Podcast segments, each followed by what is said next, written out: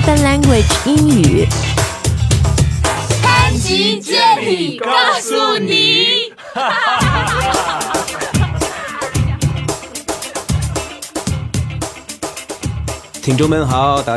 ，Welcome back to the show. Uh, you're listening to another 潘吉教你告诉你。My name is Spencer.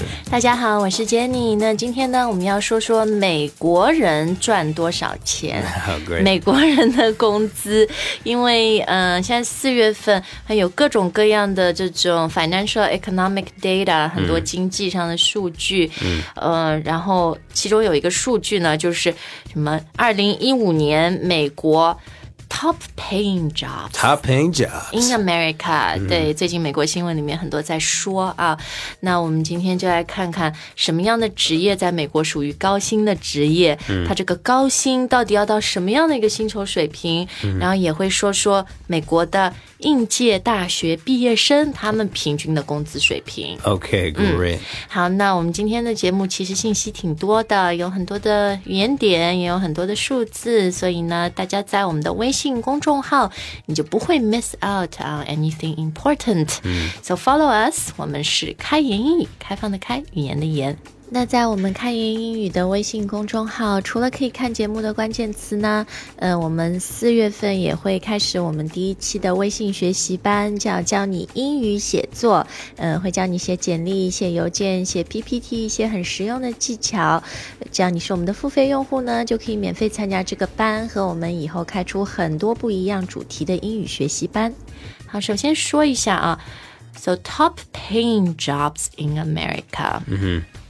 Top paying, or you can say a job is well paid. Yeah, job is well paid. Yeah. So he's got a well paid job. 可以 Yeah, or you can say well paying job, and you can you can say his job is well paying, therefore he is well paid. exactly. 嗯，好，你说一个人他工资很高，是吧？这个工资很赚钱，就可以说 it's a well paying job， Yeah, yeah, 是 yeah. 吧 yeah. 好，那呃，在 美国，呃我们今天带来的数据是二十五个 top paying jobs in America。嗯，那我们微信里面会把这二十五个都列出来给大家，但节目时间有限，我们就不一一说了。但是呢，基本上这个里面的 categories 类型啊，什么 lawyer 啊、doctors 啊，就是我们传统觉得 Yeah. 工资就是高薪的这些工作，然后还有一些是 technical，你吃吃技术这碗饭的，什么 com software engineer， Exactly. 好的，in general they kind of start at the 呃这个 annual income bracket。 Yeah, uh, so usually it starts around like a hundred thousand uh, dollars, a hundred thousand dollar U.S. dollars a year. 你们会说 a hundred thousand k 吗？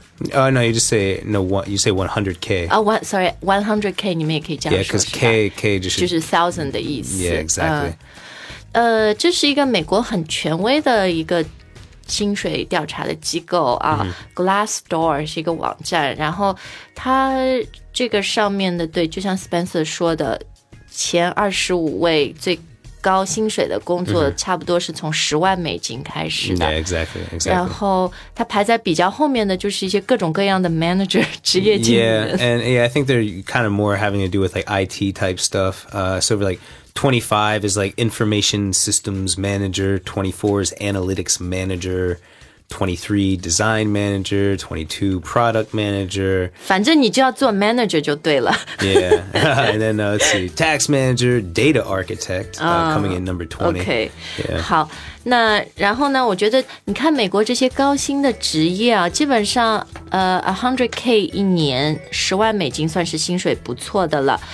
呃，但是呢，这个排第一的这一个 profession 这个职业，它比 第二到第二十五名的薪水都要高出一大截。嗯嗯，这个职业就是 doctors，physicians。Yeah, doctors are always well paid. 对，doctor 医生嘛，那英语里还有个词 physician。那当然有各种各样细分的啦。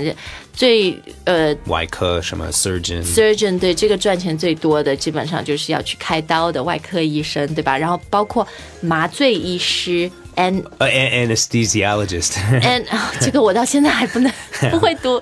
Spencer 再说一下 Eh, 麻醉, yeah, that's easier to say than anesthesiologist. ，anesthesiologist。嗯，差不多，很很很标准。他们好像也是这个 平均的薪水 median pay is around like hundred eighty thousand to mm. two hundred thousand 一年，就差不多二十万美金。Man, mm. maybe I I, I picked the、uh, wrong 行业。这个我们等一下说。We both，我们两个读文科的是很惨的。讲到 anesthesiologist，、yeah. 前两天还有一个我们看英英语的用户在微博上 at 我，他就是个麻醉医生，嗯、mm，hmm. 但他在北京，然后他说他一边在做 plank。那个 什么伏呃。那个值值班，那个腹肌值班，呃我不知道怎么说他一一边在运动很 hardcore 穷流汗，一边在听我们的节目，so、well done，keep it up。Yeah. 嗯，怪不得他这个职业是个高薪职业，所以 pushes himself really hard。嗯，好，然后还有像是我们刚刚说的医生啊，他这个榜里面就是 medium base pay。Base pay 就是你的基本工资，对吧然后 medium 就是中位线啊，在美国这个职业的中位线就在 a hundred eighty thousand，十八万美金一年。对，呃，然后第二名是 lawyer，嗯，律师，然后 medium base salary 是 almost a hundred fifty thousand a year，嗯，好，这些都是呃 within our expectations，是我们意料之中的。然后也有一些我觉得中国人意料之外的，在美国是 very well paid jobs，嗯嗯嗯，比如说 pharmacist。 Yeah, I mean, well, that still has to do a lot with medical stuff. You know, I mean, you're not a doctor, but yeah, you're. Yeah, pharmacists make uh, pretty good money. Pharmacist 就是那个药房里工作的，对吧？ Yeah, it's really funny. It's, I I find it funny that they make so much money because when you go into like, uh, you ever been into a CVS? Yes，美国就是像超市，但它是连锁的卖药的。 Yeah, yeah, 对，连锁的那个买药的。Um, it's it's 不是什么 you know 豪华高端的 you know 地方啊，你知道吧？It's just like it's like a, just a regular Run of the mill kind of s- place. store. I couldn't imagine working there. Like the 那个收银台。You know，他们工资真的很低，但是你也你也是在那里工作的，对吧？但 but you make a lot of money. Yeah, you know, it's, it's it's exactly. kind of funny to see that dynamic, in my opinion, That anyway. contrast Yeah, 啊 yeah. 所以这种你在美国，如果你是一个呃药店里工作的啊，药剂师。 呃，或者就 pharmacist 药房里面的，你基本上年薪都是可以过 a hundred k 的，过十万美金的啊。好，那还有一些我们现在就像 Spencer 说的，你任何 anything to do with 呃 IT， Yeah. 嗯，什么 computer engineer、software engineer 那个都工资很高的，绝对是我们说的 six figure salary，六 Yeah, 位 six 数的 figure, not 工资 six finger, six figure. six figure 数字啊。好，那嗯，讲了很多美国这个高薪的职业啊，我想很多朋友都有兴趣想知道，就是就那税呢？因为我们刚刚讲的 What, taxes? ，Yeah，all of these they're pre-tax Yeah, income. yeah. Or what you say your um gross income， Yeah, 对吧 gross. Yeah, yeah. And then, 税 you ha- 前 and 的 then you have net income. net income 就是税后的啊。对对 exactly. So in the states, you have to pay federal as well as state Yeah, yeah, yeah. So you have federal, so which is uh what uh 联邦联邦税，对联邦税就对吧？是整个联邦政府就国家 IRS 为你收的，对吧？ Yeah, and then you have state taxes. So 每一个省每一个州对吧？Every state has a different tax uh percentage that is. 嗯，所以你们个人所得税这个属于你们的什么 Over overall personal gain？就你们叫怎么 personal income tax？ Mm, yeah, yeah, yeah. Personal 个人所得 income 税。 tax. Um, overall, when I was, you know, 我还在美国的时候，我觉得税前是跟是大概百分之三十。其实税还是蛮高的。 Yeah, it's, it's a lot. You know, honestly, like, um, I don't feel like you i- in America. I, I hate to say it. I, 我我真的很爱你美国, but when I say this, like, I think you don't get what you pay for. 啊，你就说你们税不低，但是 in return the kind of benefits and Yeah, services like you 路 get 上路上还还是坑坑洼洼的那种啊 you know, Yeah. like 交通还不是那么方便的那个福利 Hey, forget about it. It's not good. you know, like it doesn't make any sense. Uh, so I think you know somewhere someone is just uh 在骗 The 我们。 system is broken 。你们的整个体 体质坏掉了。 Yeah, I, I mean, overall, like I said, you just I feel like you pay pay a lot and then you don't get anything in return. So uh. it's 好，那我们前面说到的就是美国这个呃 personal income tax 啊、个人所得税要交两层，一层是交给 federal government，、一层是 state government。 Yeah. 然后呢，they all work in brackets, right? Depending on um the income bracket you are in, you're paying uh different tax rates as you do in most countries, I believe. 那比如说这个美国的 federal 呃 income tax。So it's anywhere between ten to thirty nine percent. yeah, yeah. 呃，百分之十到百分之三十九，它就会以你不同的那个收入的区间，那个 income bracket 来算。像我们说到的前面那个什么 a hundred thousand k，只要你超过十万美金的。呃，这个年薪你差不多都是付百分之三十几的 federal level，、所以就扣掉很多。那 on top of that, you need to pay state income tax as well. Yep. 那这个 state income tax 就会稍微低一点，so it's anywhere between，哦，有一些州是没有的，like Florida、 Yeah. Texas, right? I think there are seven states in this uh, U.S. that don't collect state uh, income taxes.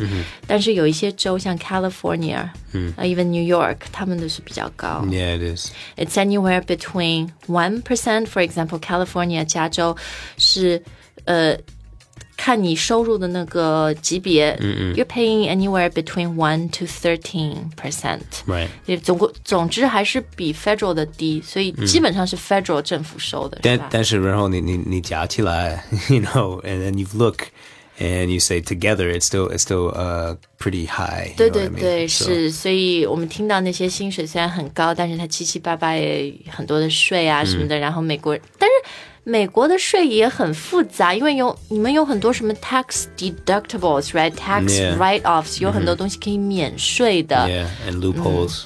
啊、可以逃税 loopholes。但美国不是 IRS 是怎么说你们都钻空? You can like 钻空子 Yeah, yeah. 钻空子。 exploit the loopholes。 Yeah, yeah, pretty much. Yeah. Uh, so it's you know, it's just a big mess either way. 呃，前几天还有朋友问我们说，能不能讲讲美国的应届毕业生应届毕业生。工作好找吗？然后他们大概是呃出来这个工资的水平。嗯 So 应届毕业生英语怎么说？应届毕业生 recent graduates. 啊、r e c e n t college graduates, Yeah. 那其实我觉得美国应届毕业生出来找工作跟我们中国很多压力还是一样的。当然，你那种 Ivy League graduate、就是特别好的学校出来的，还是 you're、you know very much in demand。然后的大的什么 consulting firm 什么的都会去这些学校 recruit 啊。但是对于一般的大学生来讲，你要找到一个稳定的全职的工作，其实也不是那么容易。 Yeah. 对，但是我们可以看一下一些数据，就是美国大学应届毕业生出来找到工作以后，他们的平均工资啊、s o their starting salary 这种 offer，呃、also depending on what you studied in university, you could be making very different kind of money. Yeah, exactly. 像我和 Spencer，我们都是属于 liberal arts and humanities，就是学文科的。What were we thinking, Jenny? 就是如果你是一个文科生，在美国，你一五年出来找到工作，那个平均工资的中位线是三万八千多美元。 Wow, that's 好 really 低。 not. Yes, especially if you think about it. let's- All the taxes，你税付完以后 Yeah, and if you spend, I don't know, you know, a bunch of money on, you know, 贷款读书, you, have to, 对，对，对。 you know, like, 真的很很难。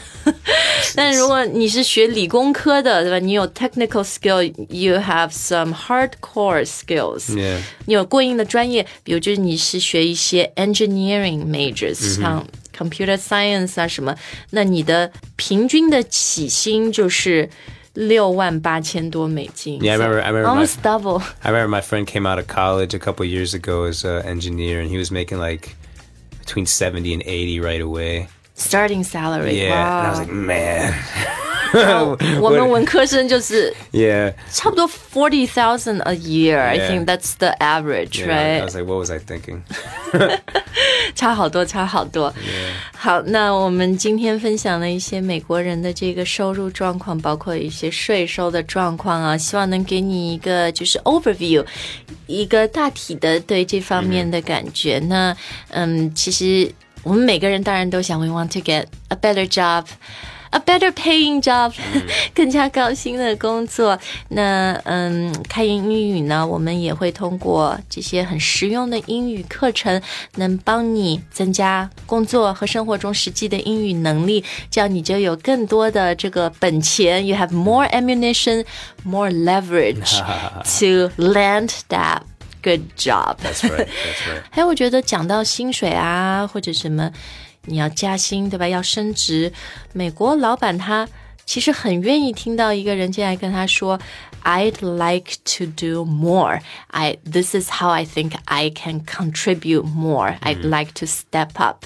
所以我们今天就推荐一课开言英语的付费课程，叫 Stepping Up at Work. Stepping it up. 对，很真实的一个员工和老板之间的对话，我觉得是在外企里面，特别美国企业会非常有用的。